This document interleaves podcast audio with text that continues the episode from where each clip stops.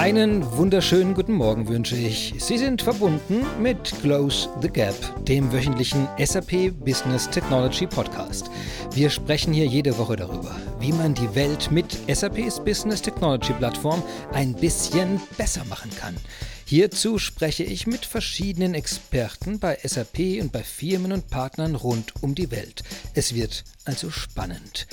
Mein Name ist Christian Michel und wir sprechen heute über das Thema komplexe Schnittstellen. Also die Probleme und Lösungen, wenn man versucht, inkompatible Systeme miteinander sprechen zu lassen. Als leidenschaftlicher Taucher war ich vor einigen Jahren in Indonesien, konkret im obersten Norden, in Sulawesi Utara. Dort gibt es ein wirklich wundervolles Tauchgebiet, die Bunaken. Viele der tollen indonesischen Tauchgebiete sind ja nicht ganz leicht zu erreichen, aber dieses kann über den Flughafen in Monado eigentlich mit überschaubarem Aufwand erreicht werden. Denkt man. Denn die erste Schnittstelle, an der man als Tourist schon scheitern kann, ist natürlich die Landeswährung. In diesem Fall die Rupie. Mit einem Wechselkurs von etwa 1 zu 16.000 ist es nicht ganz einfach, Kosten abzuschätzen. Und man braucht gleichzeitig einen ziemlich großen Geldbeutel. Die zweite Herausforderung war dann das Erreichen des Hotels mittels öffentlichem Nahverkehr. Denn obwohl die ganze Stadt mit kleinen blauen Bussen geflutet ist, so ist das Entschlüsseln ihrer Fahrtlogik nicht ganz trivial.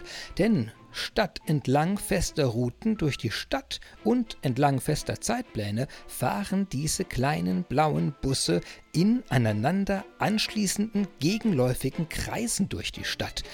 Die Stadt ist also in Kreise aufgeteilt, etwa wie die Olympischen Ringe. Will man nun vom linken oberen Ring zum rechten unteren Ring, so gibt es keine Direktverbindung. Man steigt viermal um und fährt immer den Kreis, in dem man sich befindet, so lange, bis er auf die Schnittstelle zum nächsten Kreis trifft, um dort in gegengesetzter Richtung weiterzufahren zum nächsten Kreis. Falls Sie sich das noch nicht vorstellen können, egal, es ist auf jeden Fall kompliziert und anders, als man erwarten würde.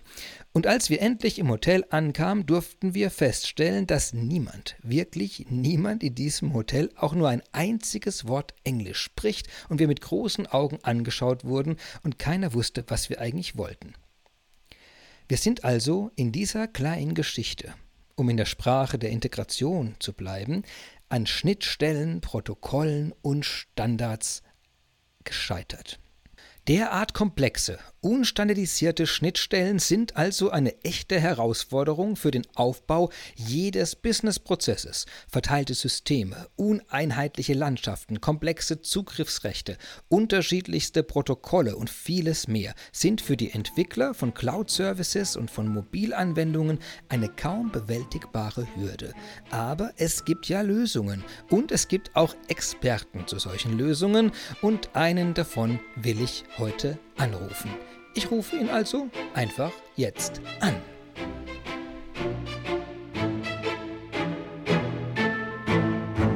Im Call mit mir ist Sven Huberti, Solution Advisor Expert bei SAP Deutschland mit Fokus, wie es der Zufall so will, auf Integration und Schnittstellen. Ich freue mich, Sven, dass du heute bei uns dabei bist im Podcast. Ja, danke für die Einladung, Christian. Danke, Super. danke. Sehr gerne. Ich freue mich auch, dass du so kurzfristig Zeit hattest. Wir haben ja etwas weniger Zeit gehabt als sonst, um das hier aufzusetzen. Und deswegen bin ich ganz begeistert, dass wir sowohl dein Headset, dein Rechner als auch die Internetverbindung zum Laufen gebracht haben. Also alle Verbindungen aufgebaut haben, trotz der komplexen äh, Rahmenparameter. Corona macht's möglich. Absolut. Übung für alle. Du, äh, für die Zuhörer, äh, das Beste wahrscheinlich, stell dich mal kurz vor, was bist du, wer bist du? Ich habe ja kurz deinen Titel genannt, aber was treibt dich zum Thema Integration, äh, im Thema Integration und äh, was, äh, ja, was machst du? Ja, die, diese Titel, die, die neigen ja dazu, so ein bisschen pompös zu wirken. Ähm, jetzt haben wir uns auch umbenannt. Customer Advisory heißen wir jetzt. Im Grunde mache ich seit ja, 15 Jahren Pre-Sales für die Themen Middleware. Ich habe auch ähm, die Themen Identity Authentication gemacht, ein Stück weit, aber überwiegend eben Middleware und eben Integration. Und wie gesagt, im Pre-Sales-Bereich, das bedeutet, dass ich meine Kunden im, im, im Sales-Zyklus unterstütze, wenn sie tiefgründige Fragen zu irgendwelchen Integrationstechnologien haben. Und wie ich gerne sage, ich war ein paar Jahre lang, acht Jahre genau, bei Oracle, bei den Roten. Dann war ich bei Apigee ein Jahr lang. Die machen API-Management. Die wurden von Google aufgekauft in 2016. Ja, und äh, wer rechnen kann, der hat schon äh, geraten. Ich bin jetzt vier Jahre bei der SAP und ich bin spezialisiert auf alle Integrationstechnologien, überwiegend unsere äh, Integrationstechnologien in der Cloud. Und da habe ich eben ein Steckenpferd ähm, API-Management, worüber wir heute reden. Ja, super. Vielen Dank für die Einleitung. Äh, Einleitung, nicht die Einladung. Einleitung kam ja von mir.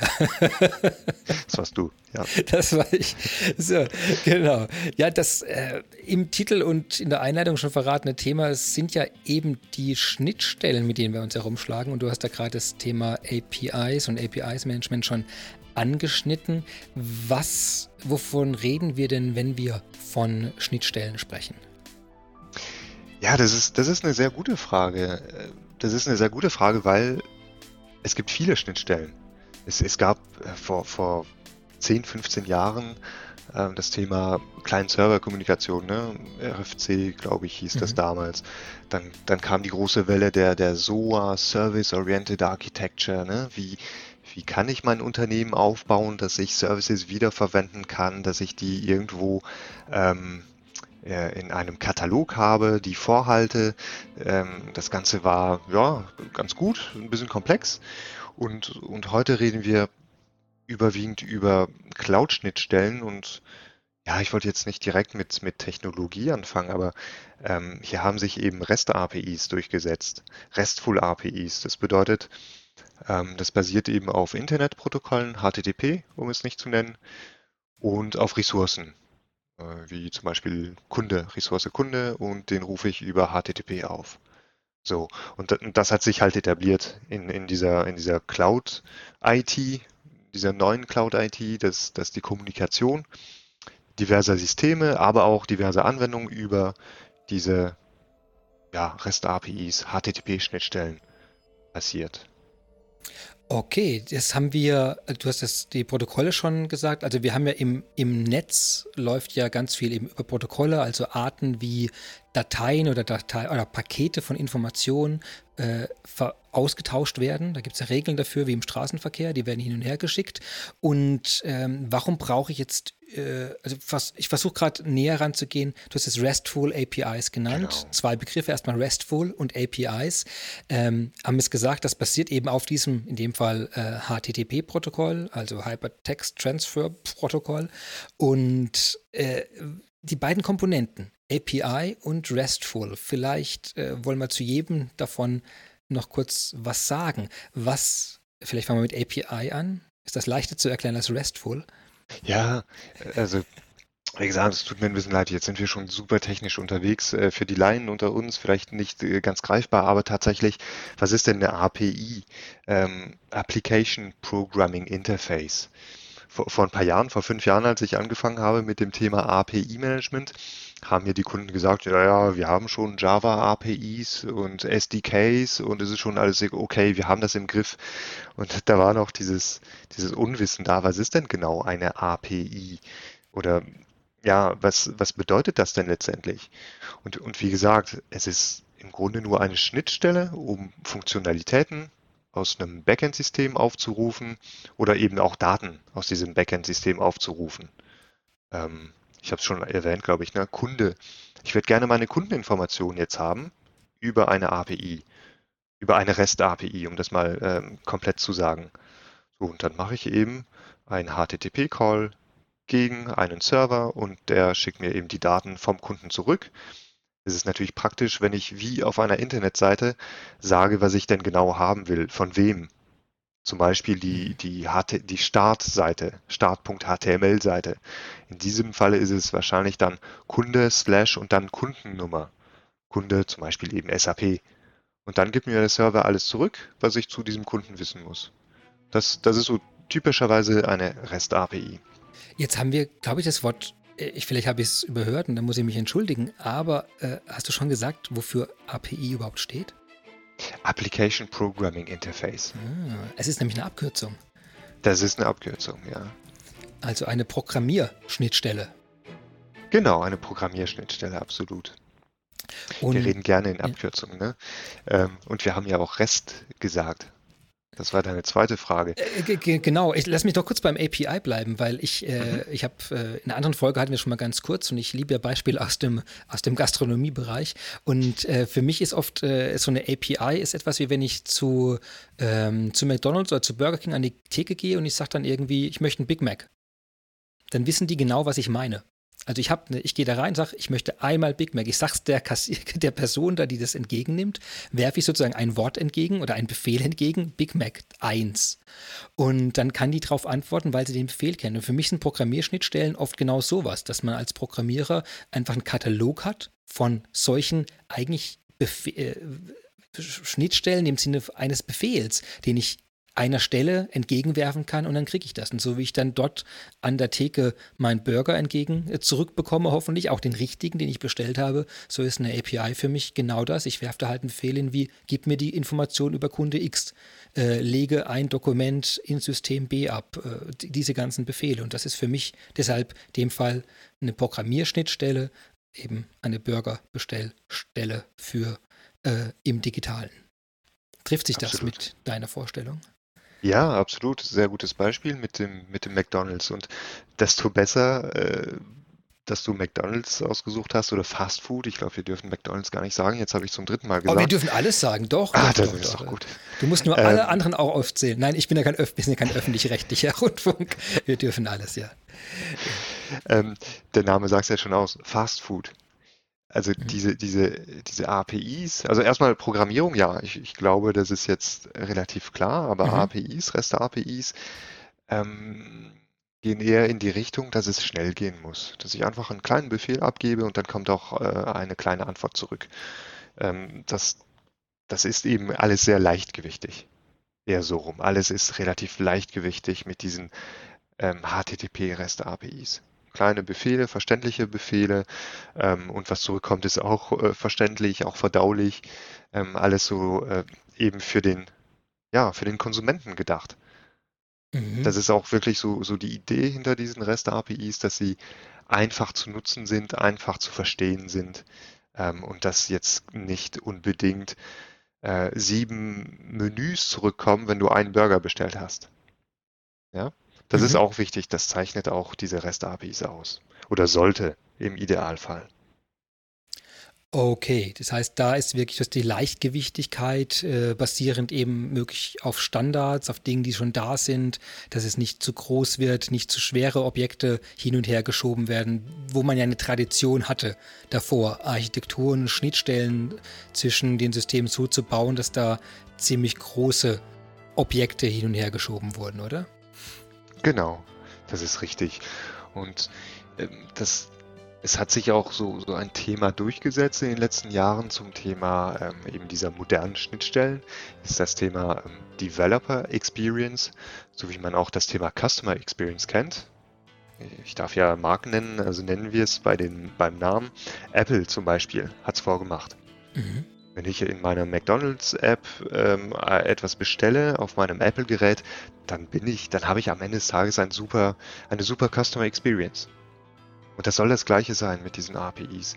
Die, die sollen einfach zu nutzen sein. Ich soll eine gute Experience haben als Entwickler, damit ich auch ähm, Spaß habe, damit zu arbeiten. Damit die, die, die Mitarbeiter von meinem Unternehmen Spaß haben, aber auch meine Partner. Und nicht nur das, äh, dass ich auch produktiv bin, dass ich auch ähm, verstehe, was ich mache und jetzt nicht, wie du sagtest, jetzt so riesige Pakete zurückbekomme, aber eben, ich nenne es immer at atomarische Informationen zurückbekomme. Ich brauche nur einen Kunde und dann brauche ich natürlich vielleicht 30 Felder, aber es ist keine komplette Datenstruktur, die irgendwie in, in sehr komplexen Strukturen eingepackt ist. Okay. Das heißt, wir haben jetzt in diesem ersten Teil ja äh, ein bisschen versucht, die, die Nomenklatur, also die Begrifflichkeiten zu ordnen, eben rund um APIs, REST, RESTfulness, ähm, Developer Experience, äh, Integration.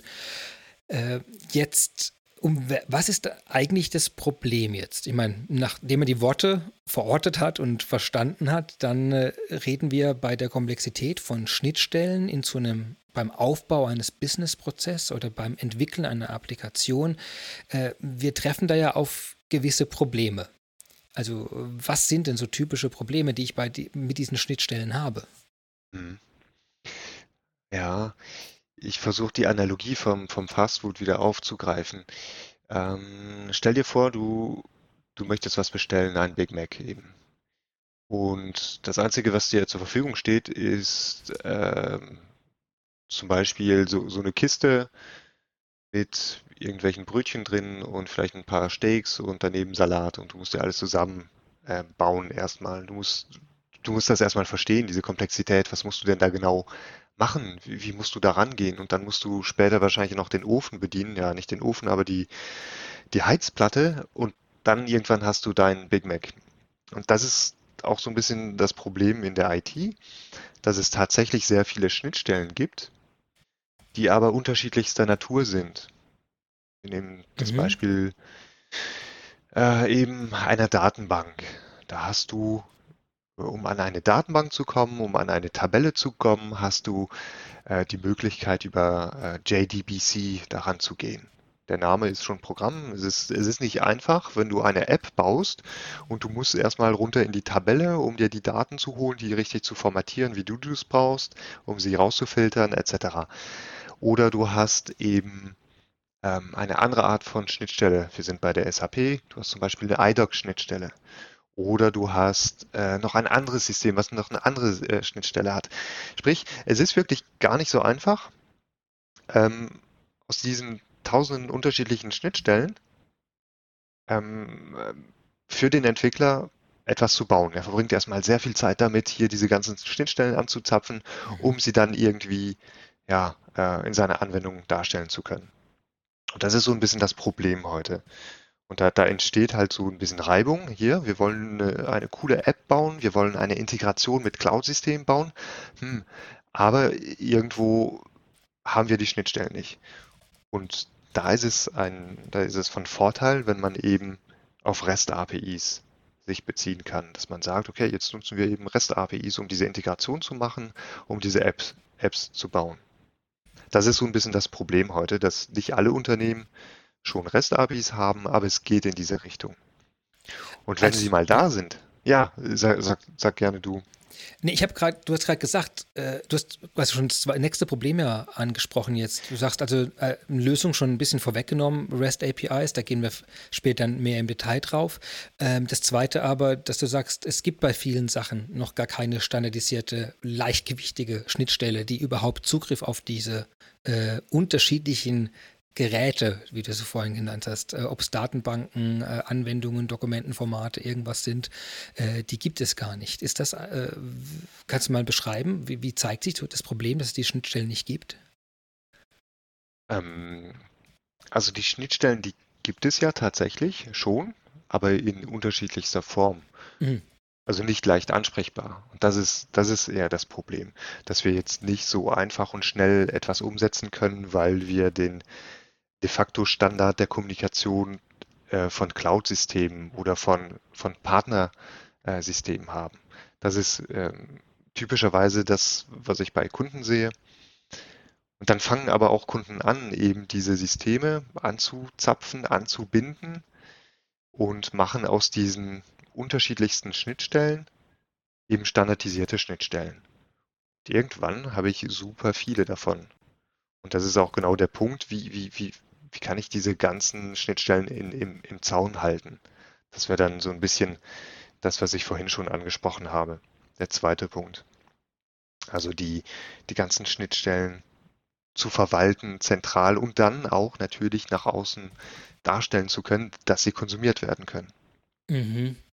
Das heißt, viele Schnittstellen, das ist wahrscheinlich nochmal ein eigenen Punkt wert, sind äh, vor allem nach innen gerichtet. Genau. Das ist genau der Punkt. Und wir reden ja von einer schleichenden, äh, für manche Unternehmen ist es wahrscheinlich äh, viel zu schnell sogar, äh, Transformation der IT, dass sich die, die IT nach außen öffnen muss. Ich weiß noch, vor vier Jahren, als ich angefangen habe, habe ich mit Kunden geredet, die haben mir gesagt, nee, also Cloud kommt uns nicht ins Haus.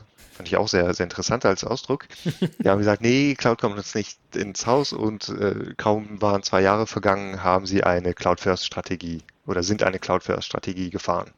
Das bedeutet im Umkehrschluss, dass diese Systeme, die, die sich innen im IT-Bereich äh, tummeln, die müssen sich auch irgendwie mit anderen Systemen außerhalb verbinden können. Und das ist eben die, diese, diese Reibungseffekte, die man beobachtet zwischen dieser Cloud-Welt und dieser On-Premises-Welt. Ja. Hat die, äh, sind es zumindest ähnliche Schnittstellen, die dann nach Ihnen verwendet werden? Also ist es nur das Problem, sie nach außen zu legen, also wie, wie wenn ich gerade einen Schlauch verlege, dass, auch, dass ich auch draußen Wasser habe, oder sind die von ihrer Natur komplett anders aufgebaut, diese internen Schnittstellen? Vielleicht genau. ein Beispiel auch, was das überhaupt ist. Also du hast ja vorhin ein paar schon mal genannt. Vielleicht an einem Beispiel mal durch, durch ein bisschen beschreiben, was, was ist das? Ein Datenbankzugriff zum Beispiel kann ich mir gut vorstellen, dass der intern ganz anders abläuft, als wenn er nach außen ähm, äh, geöffnet wird.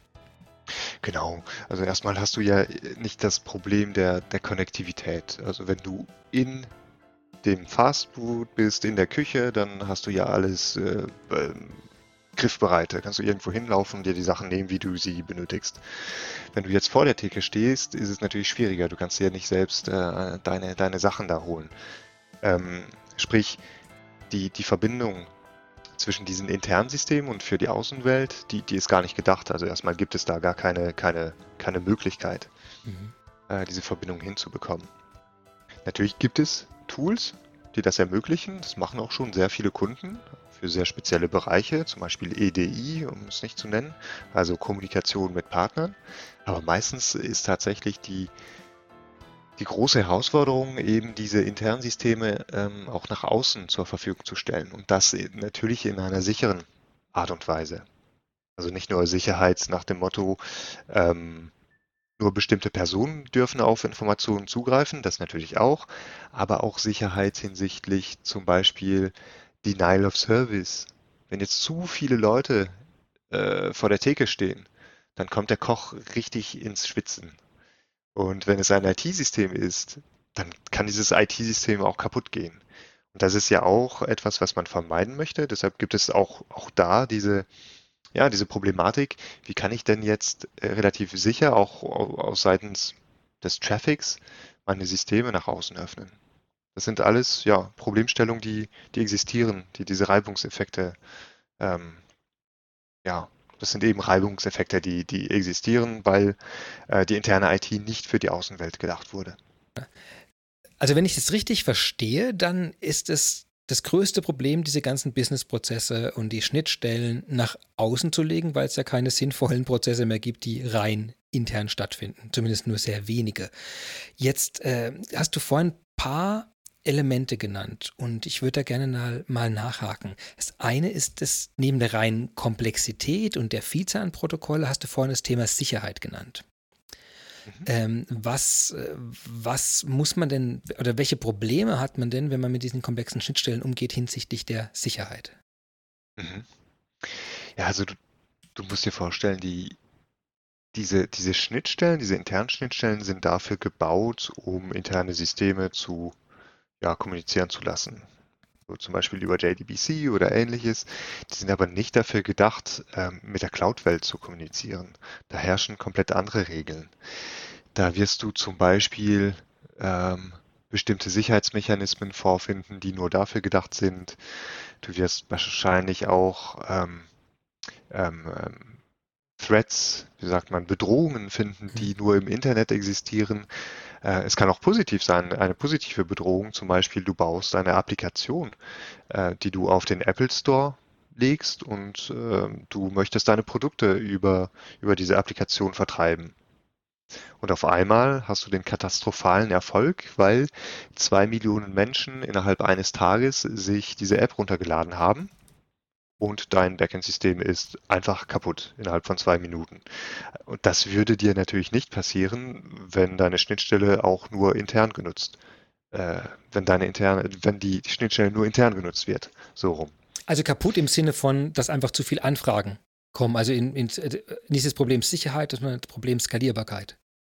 Genau, wobei mhm. Sicherheit kann ja natürlich auch was anderes sein. Es kann ja auch eine Denial-of-Service-Attacke sein. Ich meine, sobald du dein, mhm. dein, dein, dein System nach außen öffnest, befindest du dich ja im wilden Westen. Es ist nun mal so. Und da brauchst du wirklich ähm, andere Konzepte, andere, andere äh, Thematiken, um, um eben diese Sicherheitsaspekte abzu, abzufangen, bevor sie überhaupt in dein Rechenzentrum kommen. Okay, also das heißt, äh, die Sicherheit, sagst du, die internen Protokolle haben oft andere und für die Cloud nicht ganz angemessene Sicherheitsstrategien, wie die Abfragen, ob was verfügbar ist, in welcher Menge was verfügbar ist, Sicherheitsabfragen zu machen. Du hast vorhin ist gerade Denial of Service Attacken, also äh, ein Angriff, der darauf abzielt, dass einfach ein Service überlastet ist, dass man mhm. nicht mehr reagieren kann, weil zu viele Anfragen auf einmal kommen. Ähm, und das alles löst man jetzt, und vielleicht gehen wir dann auch schon in den Lösungsteil rein jetzt, ähm, das alles löst man jetzt, indem man auf API, auf Web oder auf REST APIs wechselt? Genau, also es ist nicht unbedingt ein Wechsel. Du kannst, wir reden ja gerne von grüner und von brauner Wiese und bei 99,9 Prozent der Kunden finden wir eine braune Wiese vor, sprich, äh, da sind schon sehr viele Systeme da. Und die wollen wir natürlich nicht abschaffen. Gut, irgendwann werden sie ersetzt durch neuere Systeme, die dann native REST-API-Schnittstellen haben, also diese modernen Schnittstellen haben. Aber viele von denen können noch nicht wirklich ähm, oder bieten noch keine modernen Schnittstellen. Dementsprechend ist es ähm, ein bisschen zweigeteilt, die Antwort hier. Du, du musst dafür sorgen, eben, dass deine Systeme, die vielleicht nicht unbedingt äh, sofort schon REST-API reden können, das auch tun können. Also du brauchst einen Dolmetscher dazwischen.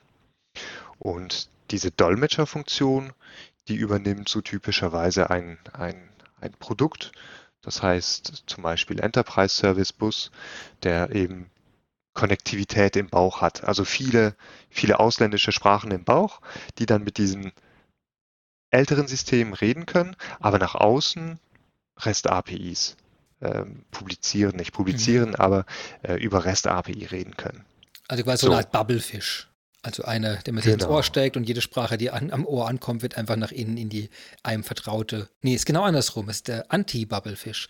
Also alles, was quasi, es geht komplex nach außen und wird. Ah nee, geht ja in beide Richtungen. Ist an der Schnittstelle.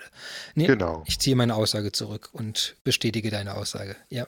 Aber Babel ist ja gar nicht verkehrt. Babel ist absolut richtig. Mhm. Du musst ja, die Systeme müssen ja kommunizieren und wir haben uns alle auf Englisch geeinigt. Ne? Ich meine, mhm. es gibt keinen Call mehr, wo nicht zumindest ein nicht deutschsprachiger sitzt und dann reden eben alle auf Englisch. You're so, so right. Auch yes. wenn er jetzt zum Beispiel in Indien oder in Russland sitzt. Und das ist so quasi die Reste-API. Das ist das Englische und dahinter sind, wie gesagt, vielleicht Russen, vielleicht Inder, vielleicht ähm, ähm, Franzosen, Italiener etc.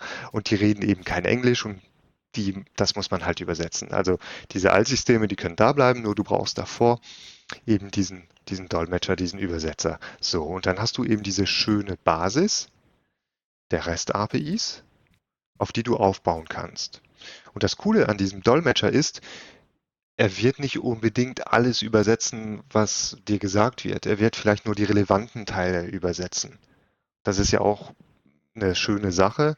Du kannst diesem Übersetzer auch sagen, naja, Moment, ähm, schmeiß mir an, diese, diese Informationen raus, aber hol dir noch Informationen aus einem anderen System und dann publiziere sie als äh, eine schöne äh, englische REST-API. Und dann kann ich sie auch nutzen für meine Integration oder für meine App, also für meine Verbindung in die Cloud-Welt. Aber das ist so der erste Schritt, ja. Und die Lösung, du hast vorhin jetzt Enterprise Service Bus äh, erwähnt, ähm, die, wir wollen ja auch immer in dem Teil ein bisschen versuchen zu sagen, welcher Teil auf der Business Technology Plattform mhm. wäre für diese Art von Problem äh, benutzt. Also genau. wer wird löst das, ja? Ähm, SAP-Kunden kennen sehr, sehr wahrscheinlich schon die SAP Process Integration oder die SAP Process Orchestration. Ähm, diese, dieses Bündel an, an Softwarelösungen. Mhm.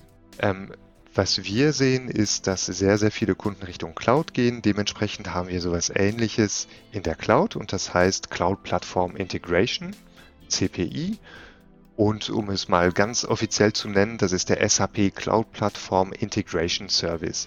Der tut eben diese ähm, Systeme im Backend oder in der Cloud ansprechen, auf unterschiedlichen oder in unterschiedlichen Sprachen, kann übersetzen, kann Sachen rausfiltern. Ähm, das, dafür ist eben die Cloud Platform Integration geeignet. Oh, kannst du mich noch hören? Ja, ich kann gut. dich noch hören. Bei mir gab es einen lauten Bang-Ton und ich hatte gerade kurze Angst, dass mir das Netzwerk zusammengebrochen ist oder das Haus, aber dann ist alles gut. Ja, super.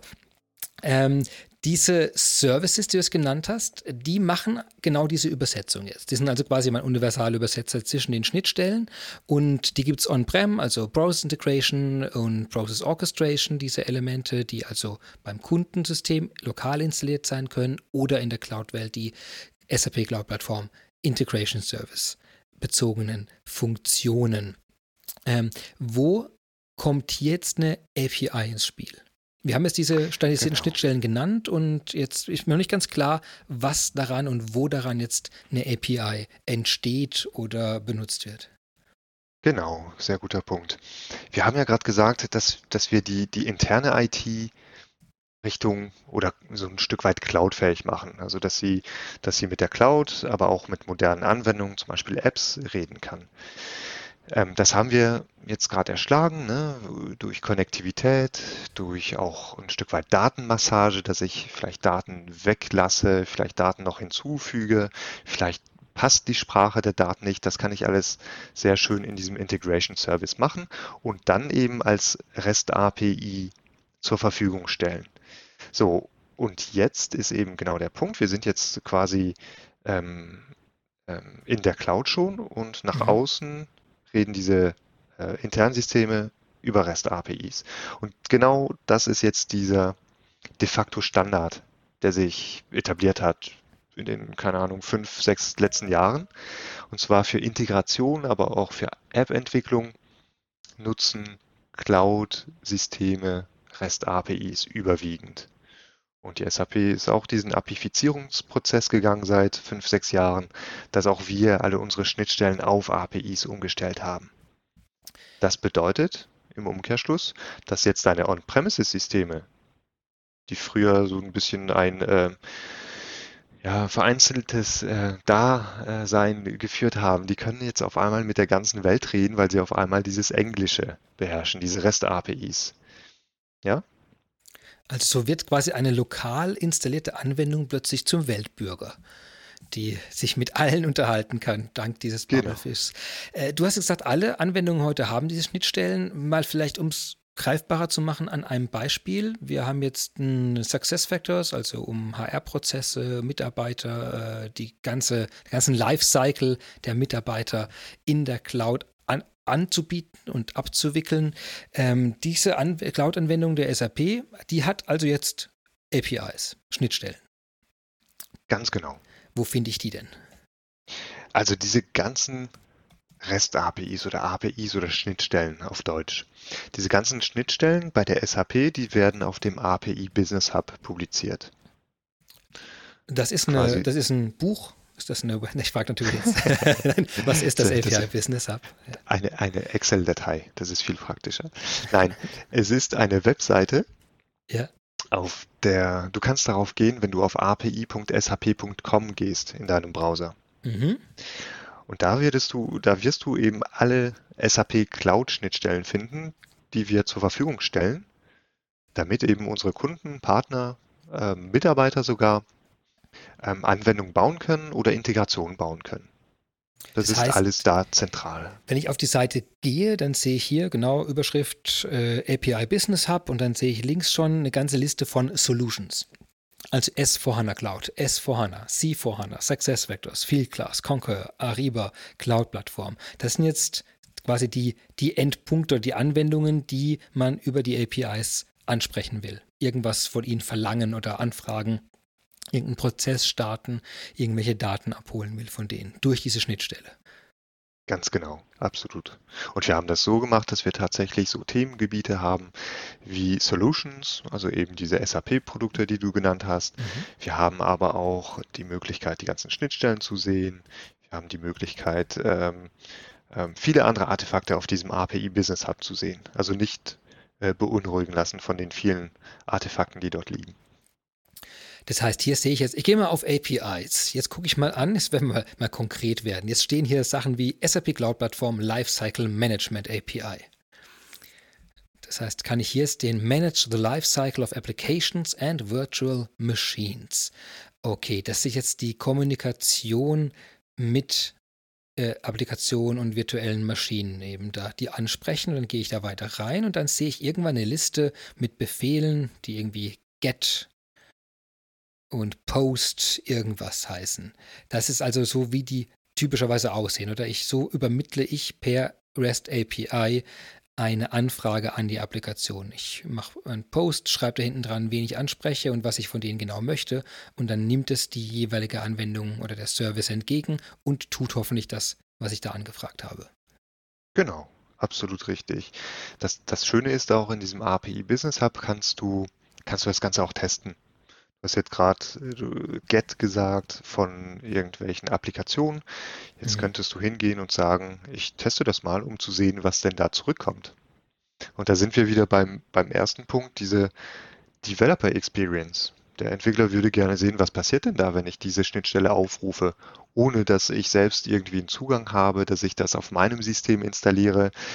Er kann das alles direkt im API Business Hub testen, er sieht die Antwort und du hast auch gesagt, wenn alles gut geht. Jetzt stell dir vor, er hat einen Fehler gemacht in seiner Request. Was ist denn die Fehlermeldung, die zurückkommt? Weil mhm. die muss er ja auch irgendwie behandeln. Ist es jetzt eine Fehlermeldung mit einer bestimmten Nummer, mit einem bestimmten Text? Was passiert, wenn er einen bestimmten Fehler macht? Also das kann es, das kann er alles in diesem API Business Hub testen. Okay, also äh, wahrscheinlich nicht so konkret wie es gibt den Kunden nicht in meiner Datenbank, weil das wird ja keine Datenbank hinten dran haben, die wirklich inhaltlich prüft, sondern ich habe eine Anfrage gestellt an das System, die, die nicht korrekt gestellt wurde. In dem Sinne, dann kann ich was testen. Genau, genau. Zum Beispiel hast du, ähm, ich wüsste gar nicht, was, was man da für Fehler machen kann. Die sind relativ einfach zu nutzen. Ähm, aber es kann sein, dass du irgendeinen Fehler, dass, halt, dass sich da ein Fehler eingeschlichen hat und du bekommst dann die Antwort zurück und du weißt, wie du sie behandeln sollst, diese Antwort.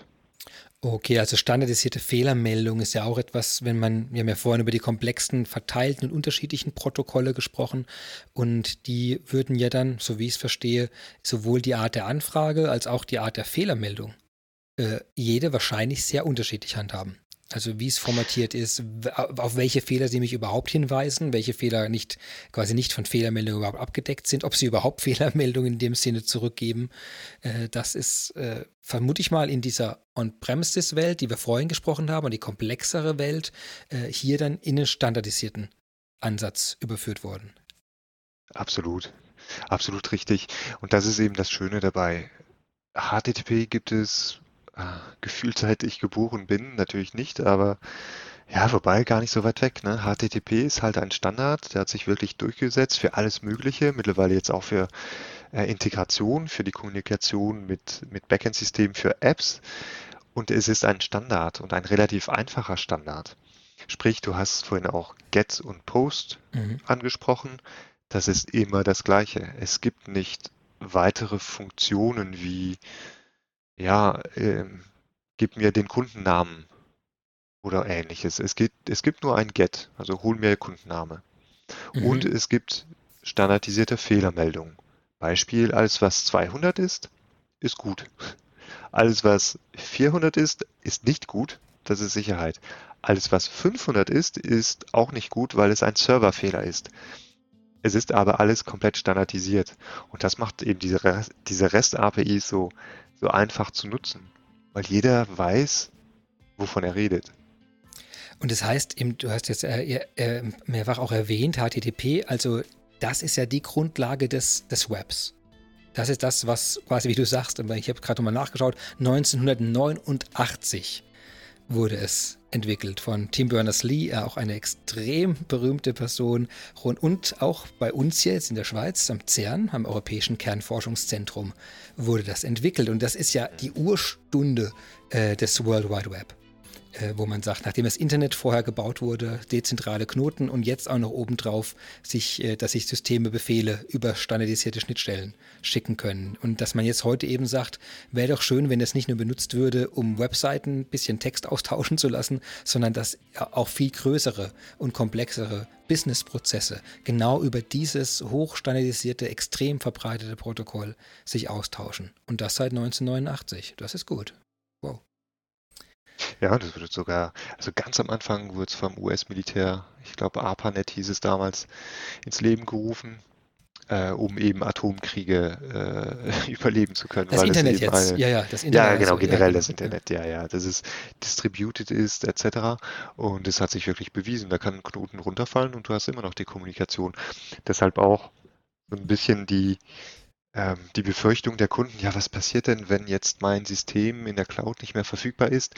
Das ist eben das Schöne. Es ist viel wahrscheinlicher, dass ein System eben im Inneren der IT nicht mehr da ist als in der Cloud, weil ein Weg findet sich immer und diese Systeme sind meistens so hoch verfügbar aufgestellt, dass es meistens auch sicherer ist, etwas aus der Cloud zu beziehen. Und warum auch nicht eben, und da sehen wir auch sehr stark in den letzten Monaten oder Jahren mittlerweile, äh, warum auch nicht eine Integration-Plattform in der Cloud zu benutzen. Ich meine, die Kommunikation geht sowieso, der Trend der Kommunikation nach außen ist definitiv da. Also macht auch so eine, eine Integration-Plattform als a Service, so iPaaS, wie eben die SAP Cloud-Plattform extrem viel Sinn. Also wenn die Daten, wenn die also wenn die Geräte, die Daten und die Hauptteile der Businessprozesse nicht bei mir lokal vorliegen, dann ist es wirklich eine Frage, warum eine Integration dann noch lokal stattfindet. Also ich verstehe es immer sehr gut, wenn ich wirklich eine Maschine habe, die massenhaft Daten in Echtzeit lokal erzeugt und lokal verarbeiten muss. Also das sind so ein paar, aber man merkt immer, dass das, man muss immer, immer in speziellere Szenarien reingehen, dass ein reines äh, lokales Integrationsszenario äh, noch wirklich ein, äh, ein, starkes Argument findet, das so zu machen. Und die meisten sind äh, mindestens gemischte also hybride Szenarien, wo ich die Cloud-Integration mit der lokal installierten Installation, äh, Integration mische. Genau, das ist auch der Trend und es gibt äh, schon Kunden, die sagen, äh, ich spare mir lieber das äh, Geld, was ich jetzt in Maschinen für die Integration on-premises in meiner IT-Landschaft habe und gehe dafür in die Cloud. Da wird alles schön von der SAP oder anderen äh, Mitbewerbern betrieben und äh, die Integration, die dauert halt dann ein paar Millisekunden, ein paar Sekunden länger. Ja, Sicherheit ist auch noch ein Thema, aber die Szenarien On-Prem zu On-Prem-Integration, die werden geringer und geringer. Und man kann ja auch weiterhin seine, seine bestehende Integrationsplattform On-Premises bei, beibehalten. Das ist ja auch kein Problem. Jetzt ähm, versuche ich, du hast ja gerade die Integrationsplattform as a Service als Thema genannt. Und ähm, vor, vor ein paar Folgen war ja der Udo Palzer hier auch im äh, Gespräch mit mir. Eine mhm. sehr schöne Folge, wie ich finde, zur Integration, wo wir nochmal gesehen haben, wie komplex das ganze Thema eben ist. Was man heute auch wieder raushört. Man wird bei Integration zwangsläufig äh, recht kleinteilig und sehr technisch. Also zumindest sehr ähm, ist, äh, sehr, man ist sehr speziell im Detail bei Integration, weil man doch Dinge auf einer sehr, sehr tiefen Ebene äh, verbinden muss. Also da, da ist man wirklich auf der Detailebene bei Integration. Und was ich da gemerkt habe, das ist, und das ist mein Eindruck und das wäre meine Frage an dich, ähm, er hat bei der Integration Suite, also diese Sammlung von Anwendungen, von Cloud Services, die sich mit Integration beschäftigen auf der SAP Cloud Plattform. Er hat zwei kurz angerissen, das war das API Management und Open Connectors. Die beiden Elemente. Und was mich jetzt interessieren würde, nachdem ich jetzt ja verstanden zu haben glaube, dass wir jetzt die Cloud Integration haben, um diesen Bubblefish zu haben, die verschiedene Integrationsabbildung zwischen verschiedenen Systemen zu haben, da Endpunkte anzubieten. Was macht denn jetzt konkret das API-Management? Ja, das ist, das ist eine richtig gute Frage. Tatsächlich überlappen sie sich teilweise ein bisschen in den Funktionalitäten. Du kannst teilweise ein paar Sachen in API-Management machen, die du äh, auch in, de, in, in diesem Integration Service machen kannst, in diesem Dolmetscher, in diesem Babel. Aber API-Management zielt wirklich äh, drauf, APIs, REST-APIs zentral zu verwalten. Wir haben ja gerade gesagt, wir haben mehr und mehr von diesen REST-APIs, die werden zum Beispiel über den Integration Service zur Verfügung gestellt. Ähm, Kunden bauen Microservices. Ähm, also diese Microservices, gut, jetzt bin ich wieder sehr technisch. Okay, da muss ich aufpassen. Diese Microservices sind Bausteine, die über typischerweise eben REST-APIs angesprochen werden können. Mach mal ein also, Beispiel. Also so, was, ja. wäre das? Was, was könnte so ein Microservice sein, den jemand bauen möchte? Zum Beispiel könntest du eine Pricing-Kalkulation in einem Microservice haben, dass du sagst, ich hätte gerne den Tagespreis von einem bestimmten Produkt und dahinter steckt irgendein Algorithmus, den musst du nicht kennen, den willst du nicht kennen. Das Einzige, was du haben möchtest, ist dein Tagespreis für ein bestimmtes Produkt. Also das heißt, ich bin Händler, ich möchte möglichst günstig meine Socken einkaufen und ich frage jetzt zum Beispiel irgendwo, äh, kann ich per API-Schnittstelle immer den aktuellen Preis am Sockenmarkt abfragen. Das wäre dann ein Microservice. Also das ist dann, ich, ich kann quasi meinen Leuten sagen, baue, mir eine Mobilapplikation und ich möchte immer in meine aktuelle Sockenpreis-App möchte ich reingehen und immer sehen, wenn die auf ist, was ist der aktuelle Preis dieser Socken. Und da wird ein API-Call, der wird an diese Socken, Entschuldigung für das alberne Beispiel, aber das Einzige, was mir gerade eingefallen ist, äh, die, ist den Sockenpreis-Microservice wird da angesprochen. Jetzt habe ich ja die API schon. Was brauche ich denn jetzt noch ein API-Management? Also es geht ja alles. Ich habe meine, ich habe meine Mobilapplikation, ich kann jederzeit den Sockenpreis abfragen, der Microservice läuft auch. Wozu brauche ich denn jetzt das, das API-Management?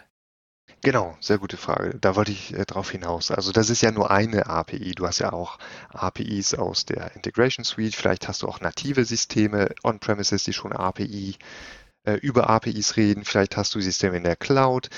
Am Ende des Tages möchtest du diese APIs zusammenführen in einem zentralen Katalog, wo du sie alle absichern kannst, wo du sie anpassen kannst für bestimmte Nutzungszwecke, wo du sie aber auch dokumentieren kannst, damit eben Entwickler Apps bauen können, zum Beispiel eine coole Socken-App. Und am Ende des Tages willst du auch wissen, wer nutzt denn welche API für welche Zwecke. Ansonsten ist das ein, ja, ein rechtsfreier Raum. Jeder nutzt APIs quer und kreuz und du hast keine Ahnung, was denn genau mit diesen APIs passiert. Deshalb ist es wirklich ein Best Practice, über diesen Zoo an APIs ähm, ein, ein, ein, ein, ein Verwaltungswerkzeug zu, zu pappen, der eben Sicherheit implementiert, zentral. Ne? Nicht, dass jeder jetzt seine kleine Sicherheit in, seinem, in seiner Umgebung hinzufügt. Das machst du zentral. Ähm, du willst aber auch Traffic Management da implementieren in API Management. Traffic Management uns, heißt? Genau, wir erinnern uns, ähm, es kommen jetzt äh, 700 Leute in ein Fastfood rein und alle wollen was vom Koch. Der Koch, der stirbt irgendwann, äh, weil er zu viel zu tun hat. Burnout, mhm. das war's. Das wollen wir ja nicht. Wir wollen nicht, dass ein äh, Microservice, dass irgendein System in der internen IT irgendwann abraucht, weil zu viele Anfragen auf ihn oder auf das System kommen. Und der dritte Punkt, super wichtig, diese APIs müssen ja auch irgendwie genutzt werden. Es hilft dir nichts, wenn du jetzt einen Microservice gebaut hast und irgendwo ist da so eine, so eine Word-Datei, die, die rumschwirrt und die schickst du an deinen Entwickler, der ist ähm, zu allem Überfluss extern. Nein, was du haben möchtest, ist einen zentralen Katalog, wo du alle deine REST-APIs zur Verfügung stellst, so dass Entwickler die auch einfach nutzen können. Und, und das ist total spannend auch. Dieser API Business Hub, api.sap.com, den du dir vorhin angeschaut hast, der basiert auf API Management. So sieht es am Ende des Tages für den Kunden aus, wenn er denn API Management nutzen möchte, um seine eigenen Schnittstellen zu dokumentieren. Dann versuche ich es mal nochmal, okay, ich versuche es zu, zusammenzufassen und äh, widersprich sofort, falls das Unsinn ist, was ich da mache. Also, API Management benutze ich, weil ich eine immer größer werdende Anzahl an solchen Schnittstellen entweder von Applikationen oder von Services bereitgestellt bekomme, wie unser Beispiel äh, ein Microservice, der nur eine Sache kann, nämlich den aktuellen Sockenpreis zurückgeben und den zu errechnen. Äh, aber ich habe eben gleichzeitig auch vielleicht eine, die mir den Schuhpreis oder den, äh, den Hutpreis oder die alle, Hosenpreis, alles Mögliche und nicht nur Preise, sondern auch verschiedene Stoffarten, alles zurückliefert. Und irgendwann habe ich so viele, dass ich erstmal einen Katalog möchte der mir eine Übersicht gibt, welche APIs stehen überhaupt zur Verfügung. Das ist eine der Sachen, die mir ein API-Management gibt. Dann möchte ich Zugriff regeln. Wer kann überhaupt welche dieser Schnittstellen wann benutzen? Also Sockenpreis darf ich jetzt vielleicht als der Inhaber von diesem Unternehmen, das damit handelt, machen, aber es darf ja nicht jeder einfach jederzeit den Sockenpreis abfragen bei dieser Schnittstelle. Also gibt es so eine Zugriffskontrolle da drin. Dann hast du Traffic Management genannt. Also wenn jetzt plötzlich ein großer Trend, Sockenpreise aktuell nachzufragen, Jugendliche rasen, rennen dahin und sagen, lass die anderen Apps liegen, ich nehme die Sockenpreis, aktueller Preis-App. Und die, äh, wenn da plötzlich zwei Millionen Leute auf einmal hinrennen und diesen Preis abfragen wollen, dann wird irgendwann dieser Microservice zusammenbrechen, weil da vielleicht eine virtuelle Maschine drunter ist, die nicht entsprechend skaliert wurde oder nicht skalieren kann oder irgendwas macht, also dass man darauf reagieren kann. Und dann das letzte war ähm, die Nutzung. Ich glaube, Nutzungsmonitoring würde ich es mal nennen, dass man überhaupt sieht, wer wann welchen Zugriff auf welchen Service überhaupt gemacht hat. Ist das jetzt also das, wo man sagt, deshalb benutze ich jetzt das API-Management obendrauf, um diese Elemente ja. zu bekommen? Absolut du könntest meinen Job machen. Das ist genau richtig. Das ist äh, auf den Punkt gebracht, ja. Das ist das Schöne, wenn man einfach das zusammenfasst, was vorher schon jemand gesagt hat. Das ist fantastisch. Danke dir. Ähm, jetzt haben wir eine zweite Komponente und das war Open Connectors. Genau. Genau, und das ist auch sehr spannend. Ich hatte in den letzten Tagen viel, äh, viel Interaktion mit meinen Kunden dazu. Und zwar ist es ja so, ähm, jetzt reden wir die ganze Zeit von dieser bunten äh, wilden Cloud-Welt. Ähm, da haben wir eine Amazon, eine Google, eine Salesforce, eine Chimpmail, eine PayPal, eine Twitter, eine Facebook. Ähm, die kann man runterrattern ohne Ende. Die haben auch alle REST-APIs oder zumindest Web-Services. Aber jeder Web-Service, jede REST-API ist ein bisschen unterschiedlich. Ein bisschen mhm. unterschiedlich in der Sicherheit, unterschiedlich in der Datenstruktur. Zum Beispiel heißt ein Kunde, ich weiß es nicht, bei äh, HubSpot zum Beispiel Customer. Bei äh, SAP CRM, das weiß ich jetzt nicht, würde es wahrscheinlich KND sein, zum Beispiel, könnte ich mir vorstellen. So, da haben wir das äh, schon große Unterschiede. Da haben wir Unterschiede in der Fehlermeldung der Systeme. Wir haben Unterschiede in der Art und Weise, wie man das anspricht. Sprich, wenn du dich einmal verbinden möchtest an ein HubSpot zum Beispiel. Das ist relativ einfach. Du liest dich ein in die Dokumentation, dauert zwei Tage, dann baust du deine Integration oder deine App. Das dauert nochmal drei, vier Tage. Ähm, und dann verändert sich vielleicht die Schnittstelle, dann musst du das wieder alles anpassen in deiner App. Das dauert nochmal zwei Tage. Also überschaubarer Effort, alles gut. Jetzt mach das mal zehnmal mit unterschiedlichen Cloud-Anbietern. Jedes Mal das gleiche Spiel, Dokumentation einlesen, verstehen, dann implementieren, vielleicht verändert sich was, dann nochmal implementieren etc. Und dementsprechend gibt es Open Connectors. Und die Open Connectors sind quasi eine Entkopplungsschicht, die zwischen deinem System, deinen Anwendungen sitzt und diesen Cloud-Systemen. Und diese Open Connectors, die bieten dir eine einfach zu nutzende REST-API mit immer wieder den gleichen Datenstrukturen, mit immer wieder den gleichen ähm, Fehlermeldungen, mit immer wieder den gleichen Mechanismen, um Sachen zu suchen etc. Das bedeutet, dass du letztendlich viel weniger Zeit aufwenden musst, um irgendein neues Cloud-System anbinden zu können, wenn du die Open Connectors nutzt. Äh, ist mein Beispiel, also wenn ich überlege, ist eine Liste gesehen, PayPal wird bei Open Connectors unterstützt. Das heißt, ich mache, ich möchte jetzt in einem Businessprozess irgendwo eine Zahlungsmöglichkeit äh, über PayPal einbauen. Dann könnte ich mich entweder sozusagen auf die wahrscheinlich api.paypal.com, ich weiß nicht, ob es so heißt, aber wäre ja so ein Standard folgend, hingehen und einlesen oder ich kann einen fertigen Connector in Open Connectors vorfinden, der mir dann standardisiert, äh, wie auch alle anderen Konnektoren da drin, den Zugriff auf diese Fähigkeiten von PayPal ermöglicht. Ist das korrekt? Ganz genau. Also du kriegst eine REST-API ähm, und die ist extrem identisch zu den anderen REST-APIs von Open Connectors. Du fühlst dich sofort zu Hause. Sobald du Open Connectors ein bisschen mehr nutzt, dann fühlst du dich überall zu Hause ähm, und, und du, du wirst da viel produktiver. Mhm. Statt dich, wie gesagt, in diese ganze Dokumentation einlesen zu müssen, vielleicht die Sicherheitsmechanismen zu verstehen. Ich weiß nicht, ob OAuth dir was sagt, aber das ist ziemlich komplex, wenn du ständig wieder neue Tokens anfordern musst, weil deiner äh, nicht mehr gültig ist nach zehn Minuten. Das musst du alles mit Open Connectors eben nicht mehr machen. Und vielleicht noch eins, es ist wirklich Open Connectors, nenne ich gerne Connectivity as a Service.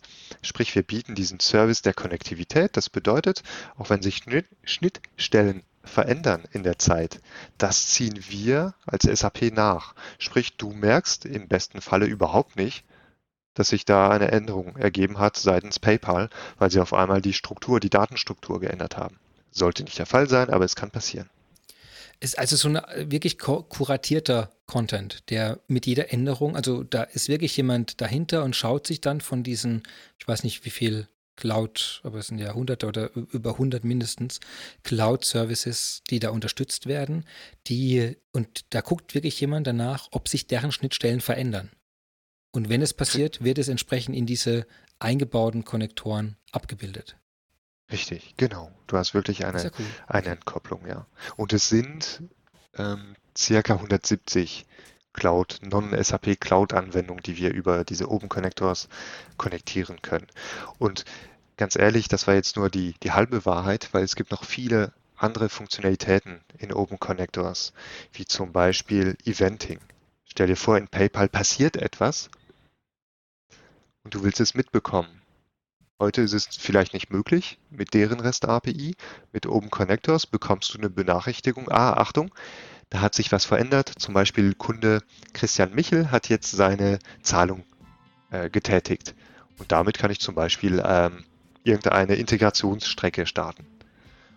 Und es gibt noch tausend andere Beispiele von diesen coolen Features, die wir da auch noch dabei haben, wie zum Beispiel Massenupdates, wie zum Beispiel kleine Integrationsflows, die man da bauen kann. Du kannst deinen eigenen Open Connector bauen, etc. Also es ist viel mehr als nur ein Connector und ich glaube, das ist auch wichtig, dass wir das hier so ein bisschen stressen. Es ist nicht nur einfach ein Connector, es ist viel, viel mehr als das. Okay. Ich höre es aber auch raus, das hört eben nicht an der Grenze von dem jeweiligen Service auf. Also wir haben hier wirklich eine Kommunikation zwischen dem Integration Service, API Management und Open Connectors und die arbeiten zusammen. Absolut. Wie, was, was ist das für eine, also wie, wie verbinde ich die? Also was, äh, wie sprechen die miteinander? Ja, und da sind wir wieder beim Thema. Die reden über REST-APIs miteinander. Nein. doch. nee, aber der Punkt ist, ist, es sind tatsächlich insbesondere API-Management und Open Connectors äh, Querschnittsfunktionalitäten. Die nenne ich einfach mal so, weil sie von im Grunde allen Systemen, allen Anwendungen oder eben allen SAP PI, SAP PO oder SAP Cloud Platform Integration Suite dieser Welt genutzt werden können. Sprich, du könntest eine Integrationsstrecke bauen und in dieser Integrationsstrecke hast du ein Zielsystem, das liegt irgendwo in der Cloud und die Verbindung machst du nicht mühsam ähm, manuell. Nein, die Verbindung machst du standardisiert über eine REST-API, die über Open Connectors zur Verfügung gestellt wird. Und auf der anderen Seite hast du vielleicht diesen Integration Flow äh, über API-Management abgesichert und äh, du publizierst dann auch diese Schnittstelle im API-Management. Musst du nicht, kannst du aber machen. Und so finde ich dann die Schnittstellen dort dokumentiert, gemonitort, also mit den ganzen Fähigkeiten, die du vorhin gesagt hast, Traffic Management, Monitoring, Zugriffskontrolle, als Teil genau. eines Katalogs, wenn ich das will. Genau. Und natürlich kannst du auch sagen, nicht alle sollen alle meine Schnittstellen sehen. Nur bestimmte Entwickler dürfen bestimmte Schnittstellen sehen. Das ist natürlich alles frei konfigurierbar. Super. Okay, das heißt, wir haben jetzt heute das Problem hier besprochen, wie man damit umgeht, dass man Systeme im Backend hat, die nicht erreichbar sind oder die mit verschiedensten Protokollen zwar theoretisch erreichbar wären, deren Komplexität aber viel zu hoch ist. Wir schauen jetzt, dass wir da einen Abstraktionslayer drüber legen mit in Form dieses API-Management, damit man in einem standardisierten Format, sage ich es mal, ein Protokoll, äh, REST APIs zur Verfügung stellt, die als Vermittler, als Bubblefish oder als Vereinfachungsebene diese Komplexität des Backends so vereinheitlichen im Zugriff, dass Entwickler von Cloud-Services, von Mobilanwendungen und von irgendeinem Businessprozess in der Lage sind, damit zu interagieren, von dort Daten zu holen, von dort Dokumente zu holen, dort hineinzuschreiben, Prozesse anzustoßen, ohne die komplette Komplexität dieses Backend-Systems kennen zu müssen. Und ich kriege obendrauf auch noch die Möglichkeit zu sehen, wer wann wie worauf zugreift.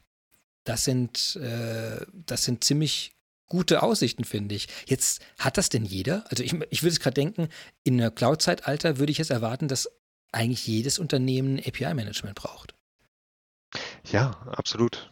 Also es ist, es wird, es wird zur Commodity, sagen wir so. Mehr und mehr äh, Unternehmen interessieren sich für API-Management, weil sie auch verstehen, äh, wir werden dem Ganzen nicht ganz äh, gerecht. Wir können die, die, diese ganzen Rest-APIs nicht wirklich äh, gut verwalten. Und da, deshalb sehe ich auch in den letzten, ja, im letzten Jahr insbesondere in den letzten Monaten sehr viele Anfragen zu diesem Thema. Mhm. Ja, super. Du, das war sehr eindrücklich. Ich äh, hoffe, all die jetzt noch dabei sind, sind wahrscheinlich technikaffin oder haben sehr viele Wörter heute und Begriffe und Abkürzungen mitgenommen, diese vielleicht dich immer gefragt haben, was sie bedeuten und heute ein bisschen mehr Einblick reinbekommen haben. Ich habe dir versprochen, weil in zwei Minuten musst du schon zum nächsten Kundentermin weiter. Ich habe versprochen, dass ich deshalb heute ein wenig kürzer mache und ich möchte mein Versprechen hier mithalten, will dir aber noch äh, ein bisschen Raum geben, falls du noch was äh, sagen willst. Hast du noch einen Workshop? Ist, äh, hast du gerade ein Buch geschrieben? Irgendwie etwas, was wir noch dringend erwähnen sollten, bevor wir die Folge schon wieder schließen? Ja, vielleicht, vielleicht eins. Wir haben jetzt äh, tatsächlich viel über, über Technik geredet. Ja, es ist ein technisches äh, Thema, aber letztendlich ist es, um die, die Agilität des Unternehmens zu, zu unterstützen, zu, zu, ja, zu ermöglichen.